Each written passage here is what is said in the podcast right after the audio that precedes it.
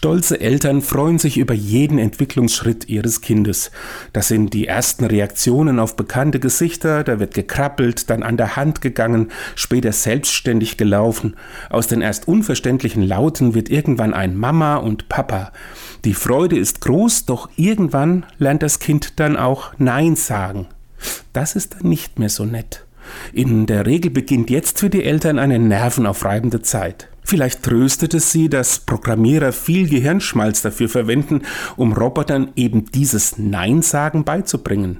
Das ist nämlich ein wichtiger Schritt, um die Maschinen näher an den Menschen zu bringen. Und der Schriftsteller Nicolas de Chaffon meinte sogar, Nein sagen ist das einzige Mittel, um seine Freiheit zu bewahren.